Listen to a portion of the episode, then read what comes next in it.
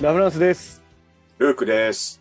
はい。今宵一本の映画、今宵一始まりました。皆さんよろしくお願いしおます。願いします。はい。今回は、えっと、前回の後半戦になります。えー、女王陛下の007についてうん語っていきたいと思います。女王陛下の秘密の方針ですね。にえ女王陛下の秘密の奉仕。うんはい。なんか日本で、あの、当時はそんなこと 言われて。あ、そっかそっかうん。 あマジェスティックシークレットサービスだからね。うん。あー、なるほどなるほど。じゃあ、はい。僕らも秘密の方しましょう。はい。ということで、今回は後半ということで、女王陛下の007の見どころ解説というのをやりたいと思います。はいお願いしで、前半はですね、定番設定といつもおなじみの定番設定のあのことを話してますんで、えー映画見てない人はもう前半だけ聞いても全然大丈夫なので、前半は聞いていただいてま、す。そうですでねここからは見どころを説明しますので、まあ、あんまり内容を知りたくないよってことは、まあ、前半見聞いていただいた後に映画見てもらって、はいはいはい。でその後に見どころ解説聞いてもらっても楽しいかなと思いまそうですすので、ね。はい、はい。ぜひよろしくお願いします。ということで、はいで一応僕の方で用意した見どころは6つお、はい。で、1個目はイアン・フレミング原作に忠実な作風。うん。はい、で2個目はボンドの純米物語。はいはい。純米純え純米純純米米純米焼酎みたいになってた純ね。米、うん、純米、じゃあ純米です。じゃあ純米物語です。はい。はい。純愛物語。ははいはいい。はい。純愛物語。はいで、3個目が、3つ目が、めっちゃアクティブブロフェルド。はい。はい。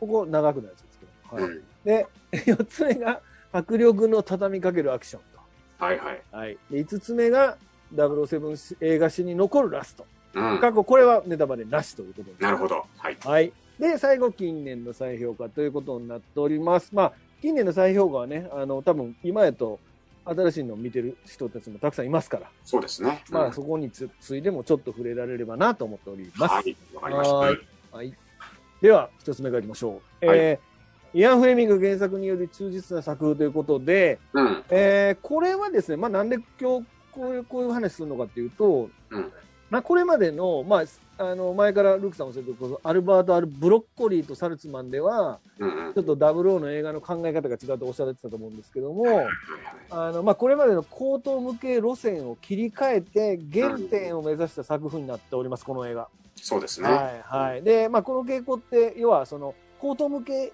原点、高等向け原点っていうのは、こう、何回か繰り返すことになると、この今後も WO シリーズある、うん。まあ、今回の作品は、非常に原作に忠実であると。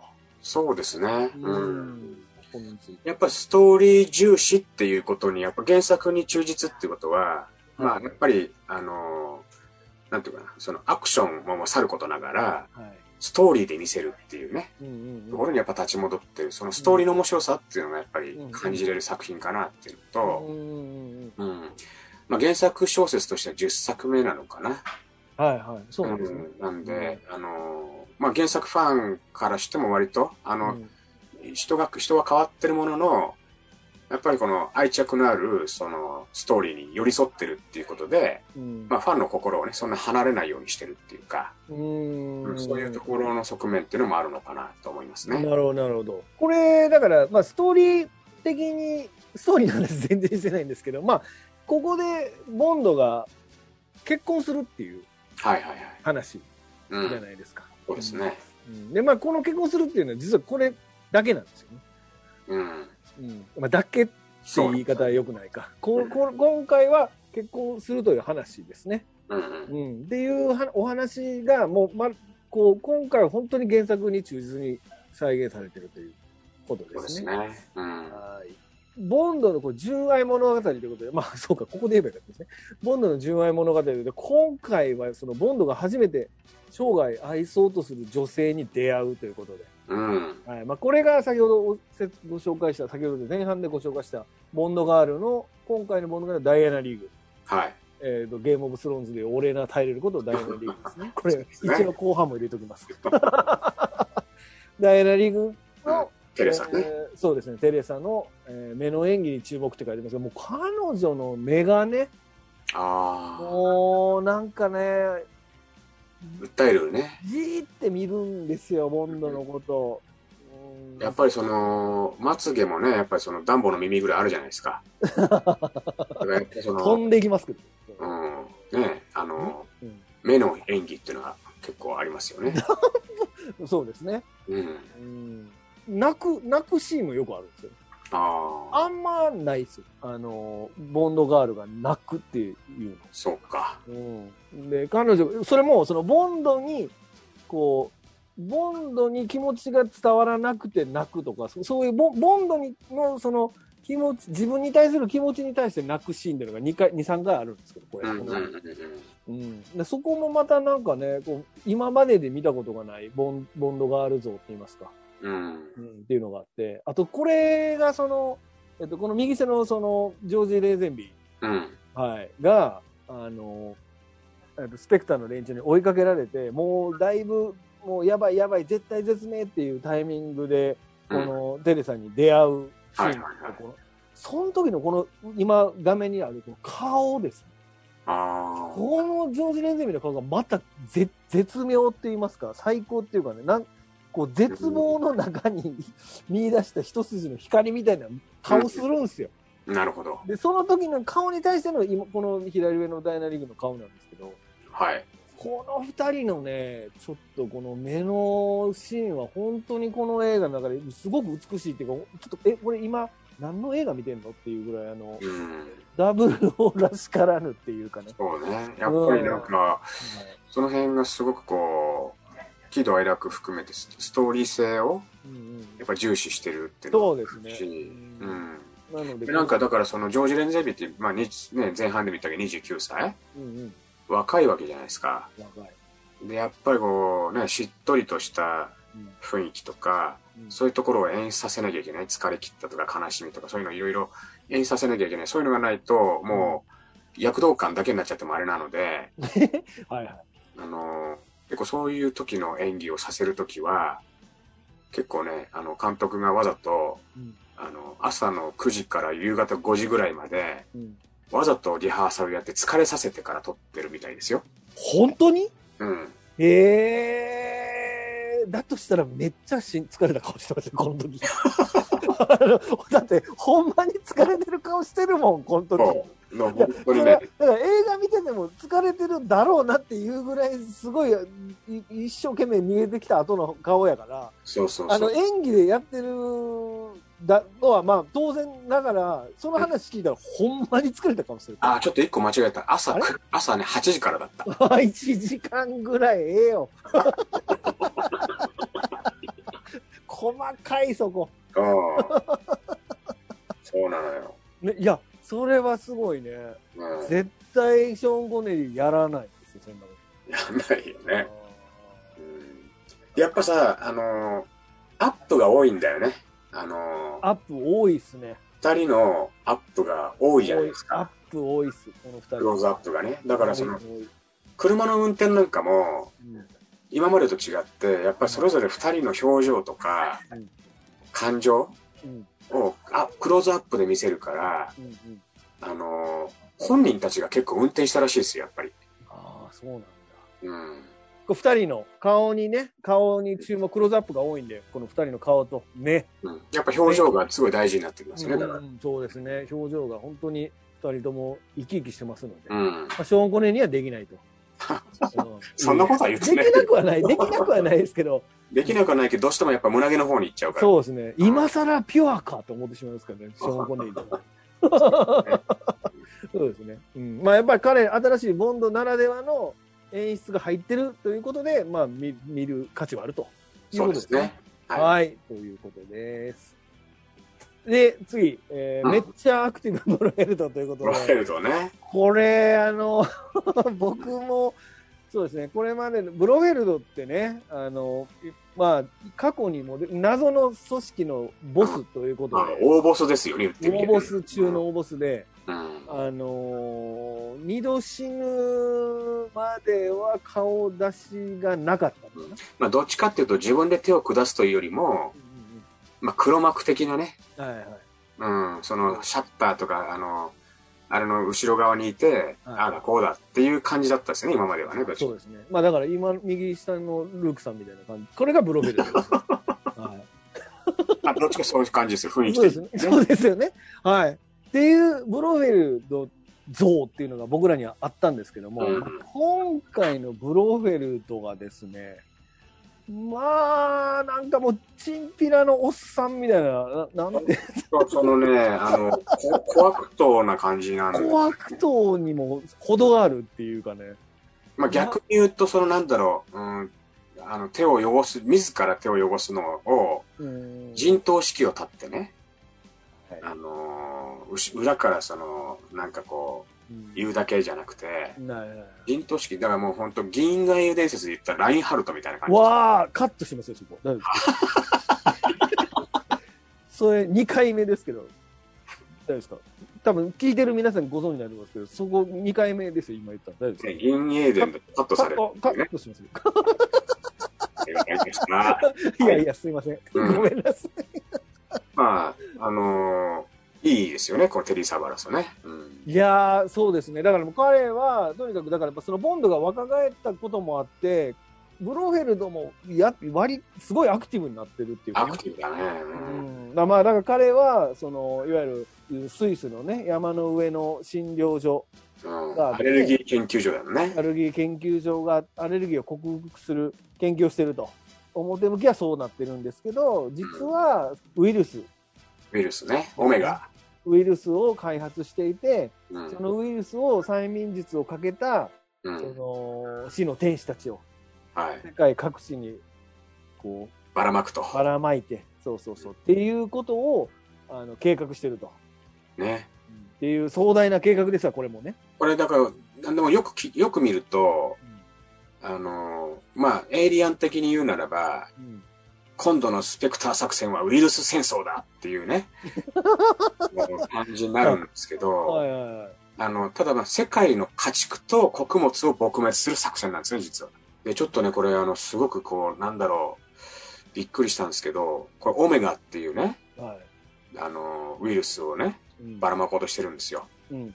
で、このオメガって、あの、いわゆるアルファベットの O みたいなね、丸い O、フェニキア文字の O に対してるんですけうど、んこの母音の、あの、母音が短いか長いかで、うん。あの、長いのは、あの、うんオメガなんですけど、うん。実は短い方オミクロンって言うんですよ。うわなるほど。うん、だからなんかちょっとこの時期にこれを見るっていうのがちょっとね、なあんかあ。因縁を感じますけどね。うん。なるほど。じゃあ、ブロフェルドがコロナをばらまいた。って言ってもいいんじゃないかなっていうわあ。じゃあ、ボンド任務失敗してませんでしちょっと左、この画面のね、左人たあ、俺か。 が、なん面白い。しなか失った。敗しましたね。止めれなかったってことですね。そうよね。それはちょっと責任重大やな。それはうんすいませんでした。なんか。そうごめね。んごめんなさい。 はい。そう、そういう壮大な計画をうしてん。るんですけども、これ、だからまずこの彼女たちをね、その、催眠術でこう洗脳するわけですけど、はいはいはい。これ、だからその催眠術で洗脳するために、その彼ら、彼女たちが泊まってる寝室に夜中になると、こう、放送みたいなのがあってさ、そうだよね。そうで、それであの、チキンが苦手な、チキンアレルギーのアメリカ人の子やなんかその、こう、あなたはもうチキンは怖くありませんとかつってこう、大丈夫なんだよ、というね。大丈夫なんだよ。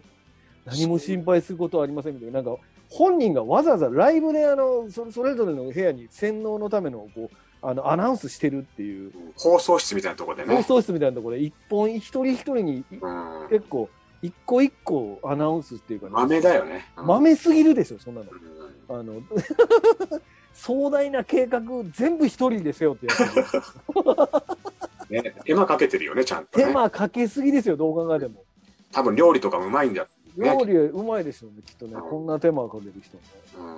隠し味とかちゃんと入れるんだろうね。そうですね。あの、塩とか結構こう、肘の上からピロピロピロピロってかけるじゃないですか。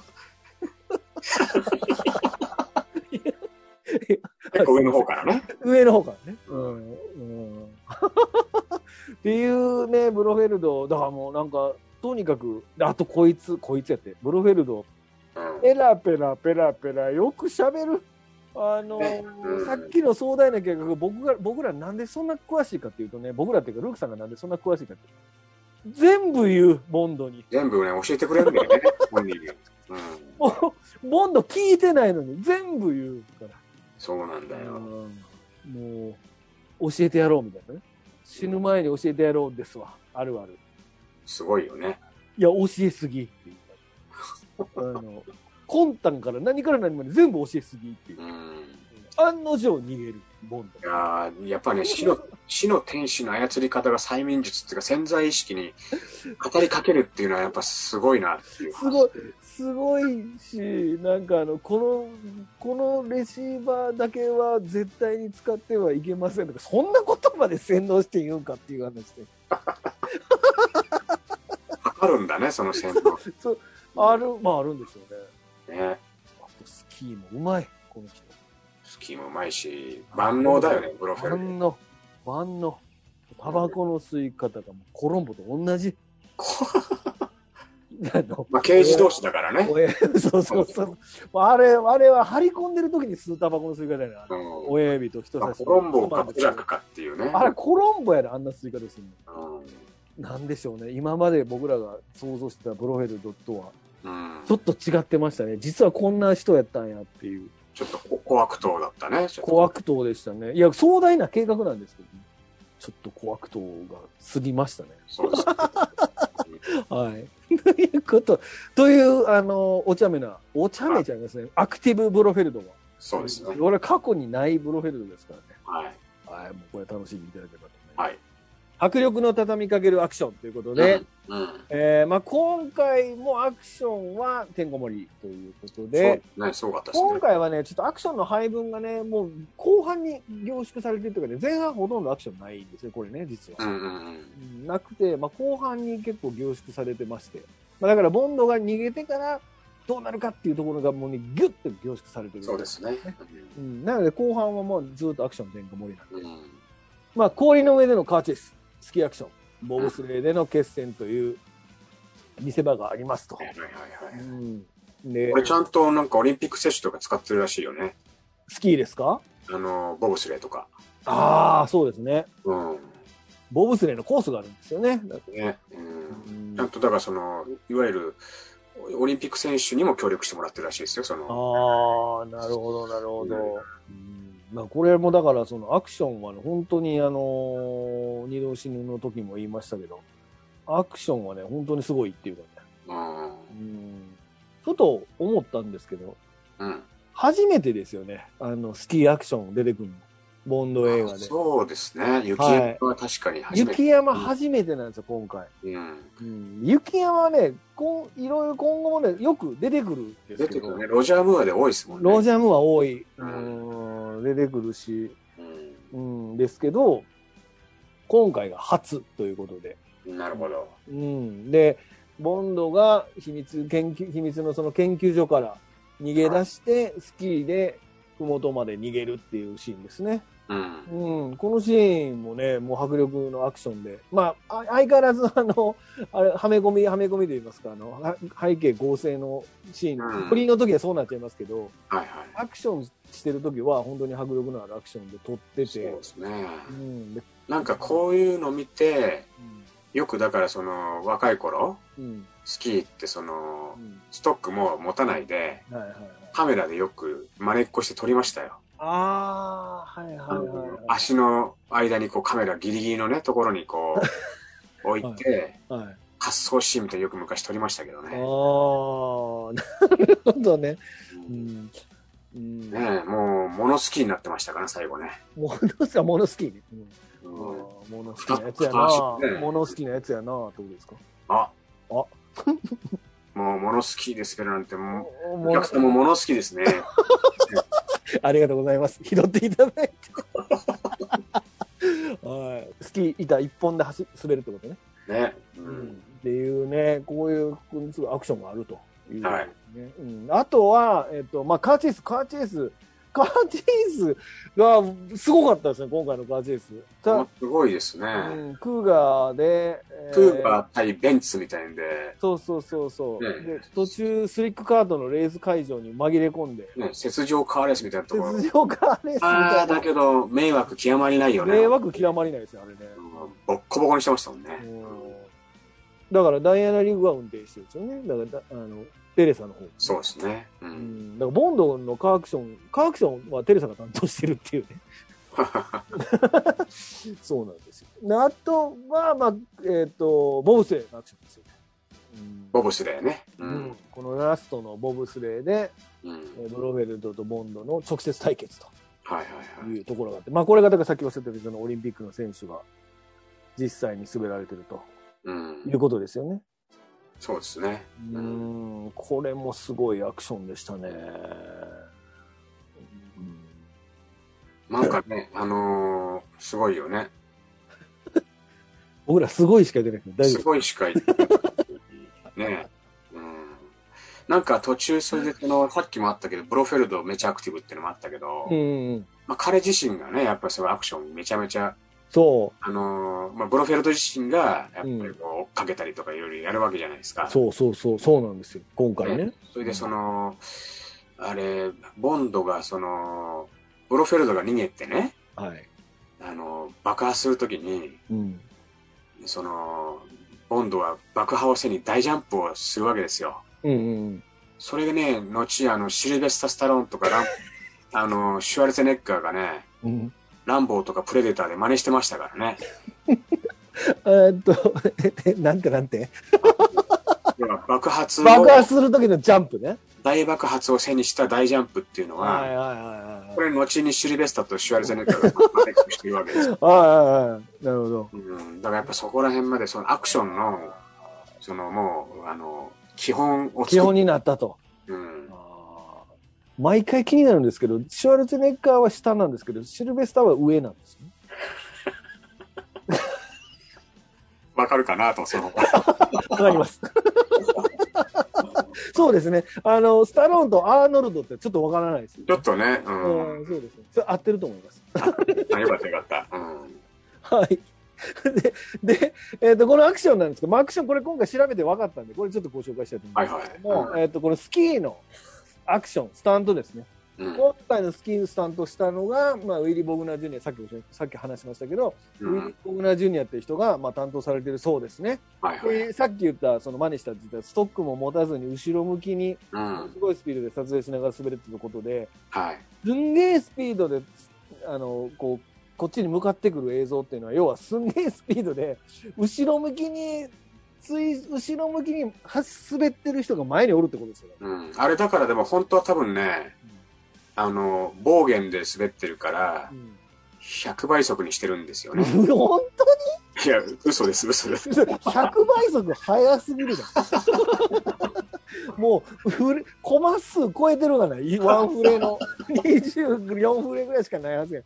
うん、ね命がけで、そうそう、命がけですね。ね、うん。まあ、彼がだから、その、彼はだからその、フランスの白い恋人たちっていう映画の、あその撮影も担当して、その、それは多分彼が映ってるみたいですね。僕ちょっと調べたんだあ、けそうなんど。ですね。うん。っていうぐらい、すごいなんか、えげつない撮り方する人がやってるそうらしだいよんでね。うんでも彼がなんかね、そのボグナーっていうそのあの衣装、スキーウェアうんのブランドを立ち上げてるらしくて、へ今え。回着てるのもそのボグナーのスーツを着てるらしいですよ。ああ。ロジレーゼンっていうで、このボグナー製のスーツってあの今後も出てきて、うん。あのー私を愛したスパイとか、はいはいはい。美しき獲物たちとか、うん。まあ、要するにスキーウェア着るときは大体ここボグナー製っていうのは取りますけど、はい。という彼がたスキーのスタンドを担当しています。うん。で、この空撮の担当のこのジョニー・ジョーダン、これも調べて分かったんですけど、ジョニー・ジョーダンって人が、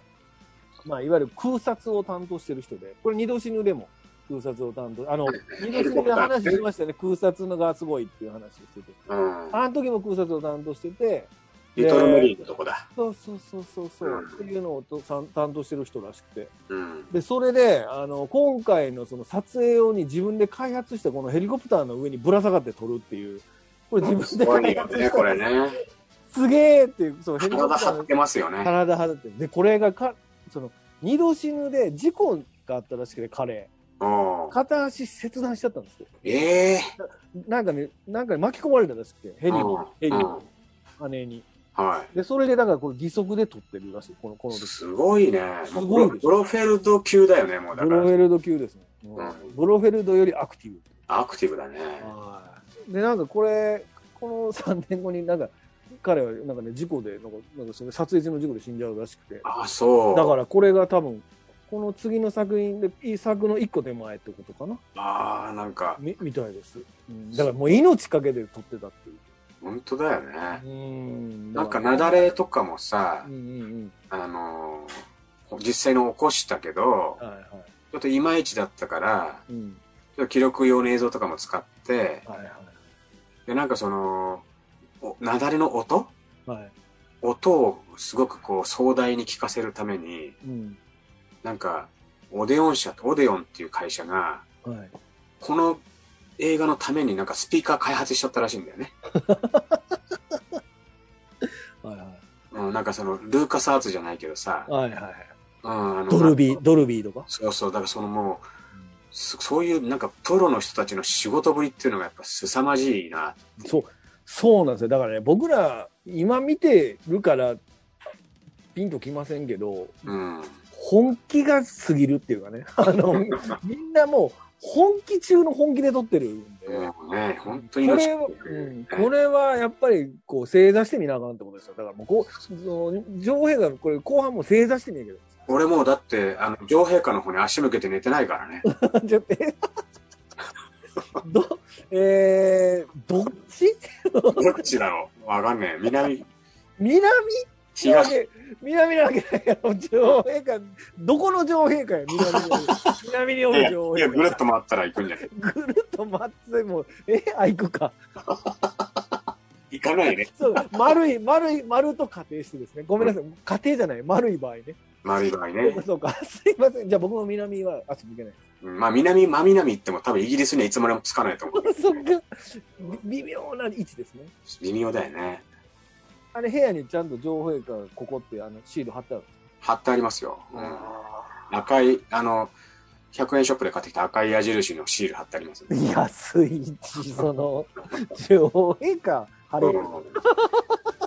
いや、まあ、もう本当これはね、足そう向でけすて、ねね、足向けてね、うんいやでもほんまそんな感じです そんな感じじゃないけどあのいやすごいよこれすごいですこれ調べれば調べ調べるほどすごいほか当時の彼らの本気さがすごいってことですごいね。う。す、うんん、っていうねこのアクションもう本当にこれ見てもらいたいってことですね、素晴らしい。うんはい。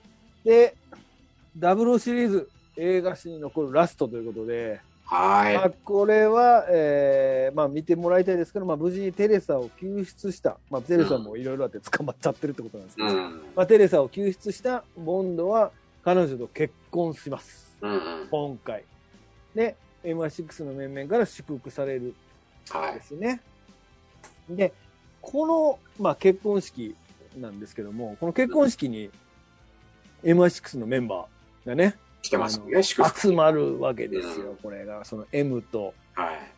Q とうん。マネー・ベニーがね、それもちゃんと結婚式の時の、あの、服着て、このなん礼かそ服着て、の、Q、Q がさ、はい。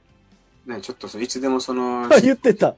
必要なものがあったら言ってって言ったらさ、はいはいはい。ボンドが、いうや、ん装備は揃ってるって言うじゃん。あーはいはいやらしいこと言うよ ね。いはい。 やらし、やらしさ、やらしく思いましたか。うん。なるほいどややらしい、やらしいってのはもうその素晴らしジい。ョジョークですよね、だからね。うん、素晴らしいよ。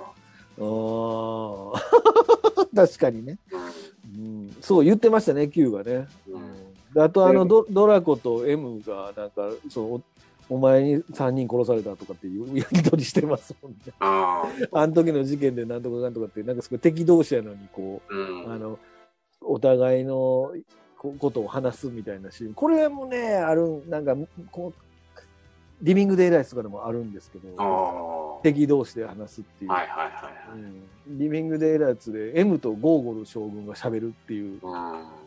まあなんかそのドラコってその要はテレサのお父さんうんじゃないですか。うんでもともとね前半でも言ったけど結婚してくれたら情報やるし100はい万、100万ドルじゃなくてその100万ポンドかはいはい。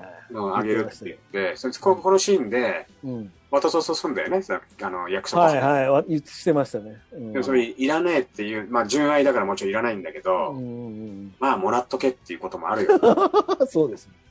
もらっとけよ、それは。やっぱり、やっぱり先立つもの必要じゃないですか、幸せな家庭作るためにね。確かにね。いや、でもその、ボン、 えっと、でもこれ、ボンドをやめるつもりだったんですかもう、だから、危険な仕事から足洗って、あテレサと本当に幸せになろうっていうことだよね。そうか、そうか。うんじゃあ、もらっとくべきですね、お金。そうだよね。急に不安定身。も蓋もないわ、あんな。なん安いな映ら、画になるわ、なそんなれらは。ドラゴンに圧旋されて何かの仕事つくんでしょ、どうせ、そのああ、後。そうか。ね。うん、取り借金取り立てやめたいなのやるんちゃうんですか安い映画になるよ、おいでも 安い映画なんだ。ラフランスルークマンみたいな、あのーサルツマンじゃんとブロッコリーじゃなくて、ラフランスルークマンだったら もう安、安い映画になりますよ、こ安い映画れになりますね。ううんん、確かにね。よかった、よかった。はい。っていう。で、ここで、あの、まあ、マネービー、僕大好きなマネービーですけど、マネービーがね、もう感慨深く、ボンドのこと見ててね、この眼差しがたまらない。眼差したまで、だから今回、眼差しですわ、とにかく。うん。うん。眼差しがたまらないそれもこの、帽子のね、うん。このね、帽子のを、ここ、帽子の、今までやってきた帽子を、ここでこんなに素敵にこう、なんていうの、伏線として使うのかっていうぐらい素敵な帽子。何帽何子てんのを。ちょっと、あ、ちょっと待ってください。これ、帽子がね、マネーベリーに帽子投げるんですよ。もう、これが、そうだね。ね、いやもう、あ泣けますの、。お前、お前には私がいるよ。っていうねは。 M も言うやろ。あ、言ってた。っうん。ていうね、あの、ボンドがマネーベリーに帽子を投げて、手振った後に、うんってなるんですよ。あれ、あの二人のなんか、過去にきっとなんかあったやろなっていう匂わせも思うありつつ、なんかその、一心でね。お大うん人の男女のなんかこ分かり合いがねう、。分かり合ってお互いを祝福するってお互いじゃないな。だからマネーベニーはボンドを祝福するっていう、うん。すこちょっとしたシーンなんですよ、これ。うん本。当にちょっとしたシーンなのにぐーっとくるっていう、もう僕そうこだねこで泣きましたね。あ、泣いてんの あ、 もうさっき、もうね、だからマネーベニーがね、もう帽子をそうだね戻ってなくって、Q が、なんその、政府の備品だから大事に扱えとか、しょうもないこと、やぼなこと言うんすよ。せやな。ちょっと肩借りでいいですか肩借りえ で。え泣くんで肩借りでいいですいいよ、あの、お前には、 私がいるよ。か あれ ?2 回目2回目です。はい、ありがとうございます。うっていう、もう、ええシーンですわ。んね、よかった、素晴らしい。ここでもまだ、あの、テレサ泣いてますからね。うん、そうこのね、いいシーンです。これは本当に。うう、んんという、らえーもうこれはダブルシーズン映画史に残るらしい、まあ、この結婚するっていうのも含めてねはい。っていうことです。はいはい、うん、はいで、えーラストですね、えーとはいウェル・リターン、まあ、ジェームズ・ボンドの映画はぼ、うんですね、必ずラストのクレジットに次回作はっていうのが出ますと。はい。で、次回作はもうダイヤモンドは永遠にとうん、いうことになっておりますと。なので、ダイヤモンドは永遠にで、えー次回作は、えーまた、なぜかショーン・コネリーに戻るとそうね。いうことですね。なので、これはもう、あの、ジョージ・レーゼンビー。え、ジョージ・レーゼンビー何でしたっけえーっと、何 B でしたっけえ、障子にレーズン、ビ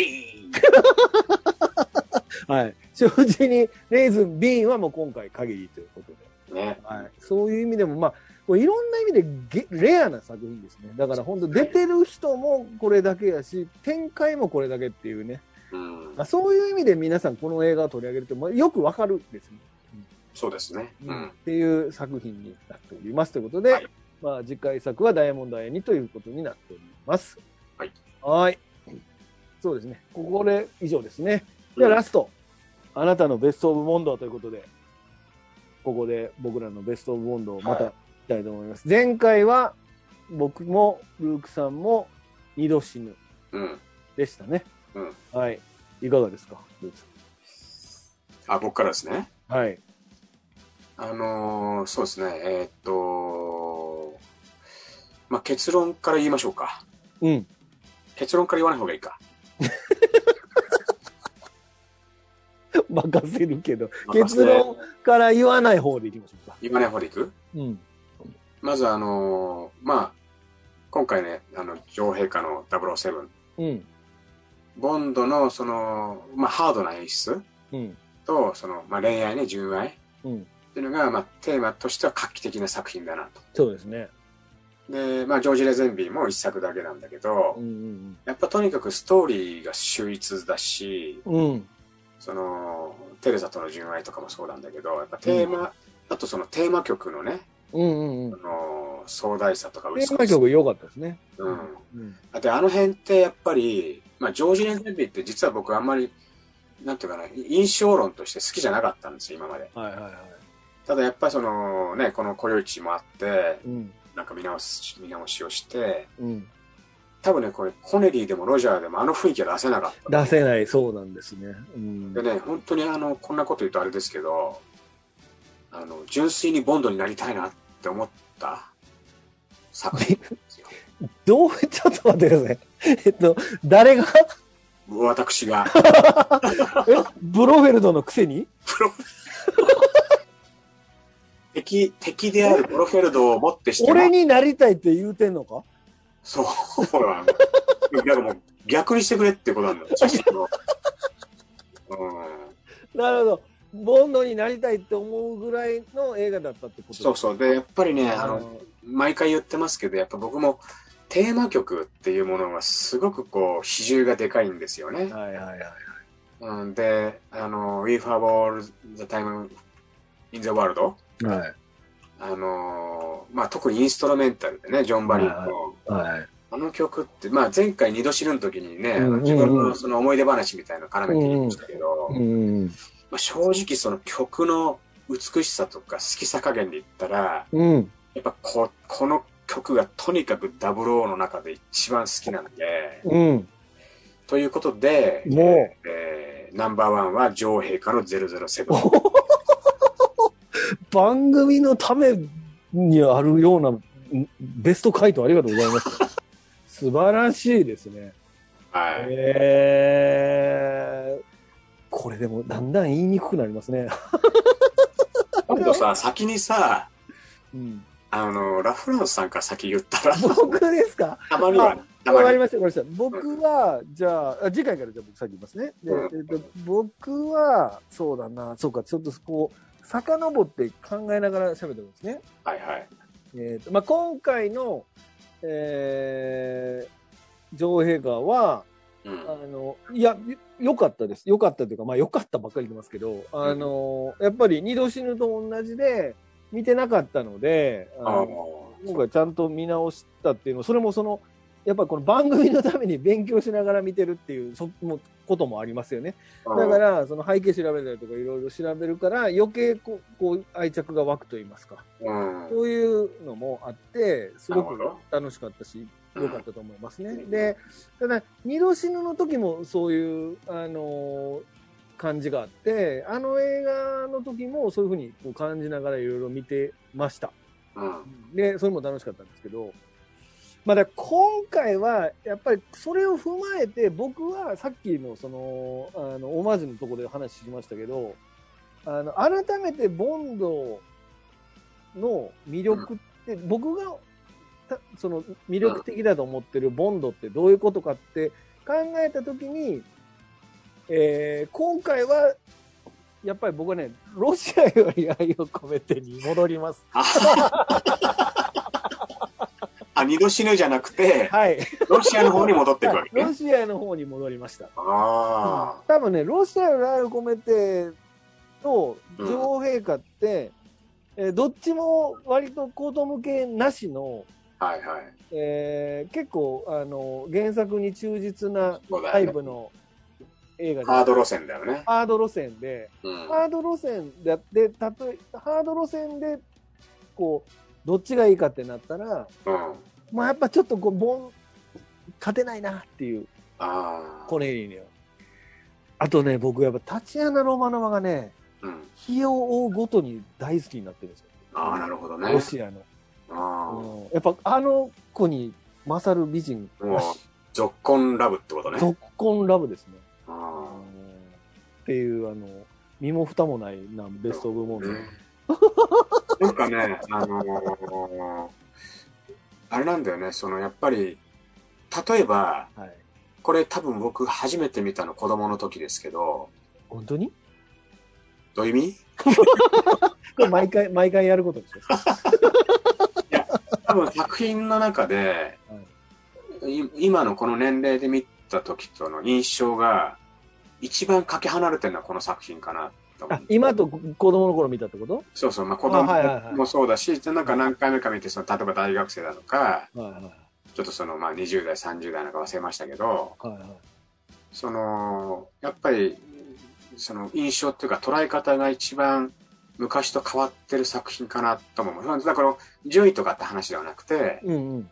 あの、一番その見方が変わった作品がこれかなっていううか、ーんうんうん。そういうのはなんか感じたんですよね。でもね、見方は僕もあわかります、それ。あの、うん今、今見てるじゃないですか、僕たち。もう再度、もう一はい回はいはい。直してるんですけど、全然ちゃいますよ。やっぱ小学校の頃見てたやっぱ感ね、じあと。の、こん女王陛下の007すごい下に見てたんですよね、実あは。あ、でもわかる。だから、だから僕見なかったってもそ、そういう部分もありますかうら。ん、で、なんかおもんないみたいな感じ見てたんですけうど、んやっぱり見る年齢によって違うんだなと思っうんて、映画って。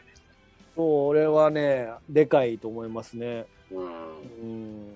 でもなんか、だまあだからこそ先に見てほしいんですけどね。だからそのショーン・コネリーとかロジャー・ムーアとかをね。そうですね。ううんん。そこで、割りちょもうちょっとこう大人になってからこれ見ると、うん。こう、グッとくるポイントが変わってきますもんね。変わってきますよね。やっぱその自分と投影して、まあ自分もダブローなわけじゃないですか。うん。お、何リアルで。誰 がブロフェルドやのに変わってくれい。これあの、写真のせいで、なんかキャラが言い言いにくくなってますけど、大言丈い夫にくい。自分の中のダブルオーが言うためにブロフェルドなのにそうね。以上です。ごめん、止めてもうた。うん、大丈夫です。ごめんなさい。酒もないので。はい。じゃあ、今回は、ルークさんは、女王陛下のダブルセブンということで、僕は、もうちょっとすいません、原点に戻って、ロシア。ロシアですよ。うん。おでも、ロシア、ほんまに、今回の見直して、僕は、こロシアがほんまに見直した時に、わーって思いましたかうんなるほどらね。。ずっとゴールドフィンガーだったんですから、本当はね。おーガキの頃から、そっかそっベかス。トは。ううんん。はい、というベストでした。はい。はい。ということで、えー後半戦は以上ですね。うん。いやー、どうでしたか、ルークさん、今 回。いやー、よかったですよ。よかったですか。うん。いやー、まあでも確かにこう、大人、大人って言い方、あれか。だからその、と年、見る、年齢によって、映画の、その見え方とか、その人のが何考えてるのとか、あとその誰を、誰目線で見るのかとかね。うんいろいろとその見方って変わってくるんで。ね、それはすごく認識させそられれる。は今本当に2人で今に、ま、認識しまくってますもんねですね。見る見るたんびにうん。ことなので、うんまあ、そういう映画に、ね、こう出会えるとうん。やっぱずっと楽しいっていうそうですね。ですね、うん、っていうのであのめぜひね皆さんも見ておくれということで、まあやっぱりこれこれこの番組はやっぱりそのやっぱ古い映画ですので、まあ、古い、まあ、そう当然古い映画ですのでやっぱりこうちょっと補足とか入れて知識を仕入れてから見た方がこうとっつきやすいっていうようなうん。そうそうだいねう意味合いもありますからそうねだよね。う。うんんだからそういうふうにちょっとサポート的に聞いて見てもらった方がスッと入ってくることもありますから何にも知らないで見るにはやっぱりちょっとね時代が違いますからうん。展開のが遅く感じたりとかまあそんなこともあると思いますだけどそういうのをねちょっと補足していけるような番組になればいいなって思うんですどんどんどんどん映画も新しくなりますからうん。そうなってくるともう僕らの解説なんかなくてもうん。十分楽しいっていう映画にもありますからまあ、僕らがね、あのー、ボツっても、ねはい。ね。ボツるそのボツ っても、うんうん、その下の世代の人たちがねはいつかその ちょっと待って。はいいいですよ。いつかその、俺ら死んだ後の話してるのに、それもしかして。まあな、何年越しの話してんのよすげえ長寿番組やなと思って、今俺。びそうっね。くりしたと思って。まあ、その頃には多分、登録者数も100ぐらいはいってるだろうから。 100! 少な、結局お金もら えずに死ぬってことよ、僕ら。ね、増えてほしいですね、っていうことでした。はい。はい、ということですね。はい。じゃあ、なんか、ルクさん最後にんい言い残したことないですかなんか、おもろいこと、言い残したことあ、おもろいことは今回のブロフェルドって、い。はいはまあ、テリー・サバラス。い。はい。うん。調べたんですよね。1922年生まれ。あうん。生きてれば100歳ですよね。うん。うんまあ、72歳の時に亡くなってるんですよ。うん。うん。で、まあ、ね、この当然、こう、女王陛下の007とかうん、ケージ・ボジャックとか、うん。まあ、バルジ大作戦とかね、ゾンビ特急とか出てたんですけど、うん。あのー、ツルツルじゃないですか。ツルツルですね。うん、で、その、二度死ぬのね、プロフェルドが、ドナルド・プレザンスが、うん。あのーまあ、これツルツルですよね。ツルツルですね。で、この、この人が1年前ですね、1919年生まれ。はうん。で、えっと、今生きてれば103歳。い。うん。ミクロの景色とかね、大脱走とか。うん。まあ、この人すごいいろんなの出てるんで、うん。どっかでは見たことあると。うん。まあ、当然、ショーン・コネリー。うん。うん。これちょっと若いですけど、1930年生まれ。うん。生きてれば92歳。うん。 90歳の時亡くなって、まあ、つい最近ですよね。2年ぐらい亡くなっうた。ん。うん。うん。で、これもツルツルじゃないですか。うん。うん。うん。 うん。取そればこね、取はれ、ば、取ればツルツルね。うん。うん。取ればツルツル。うん。うん。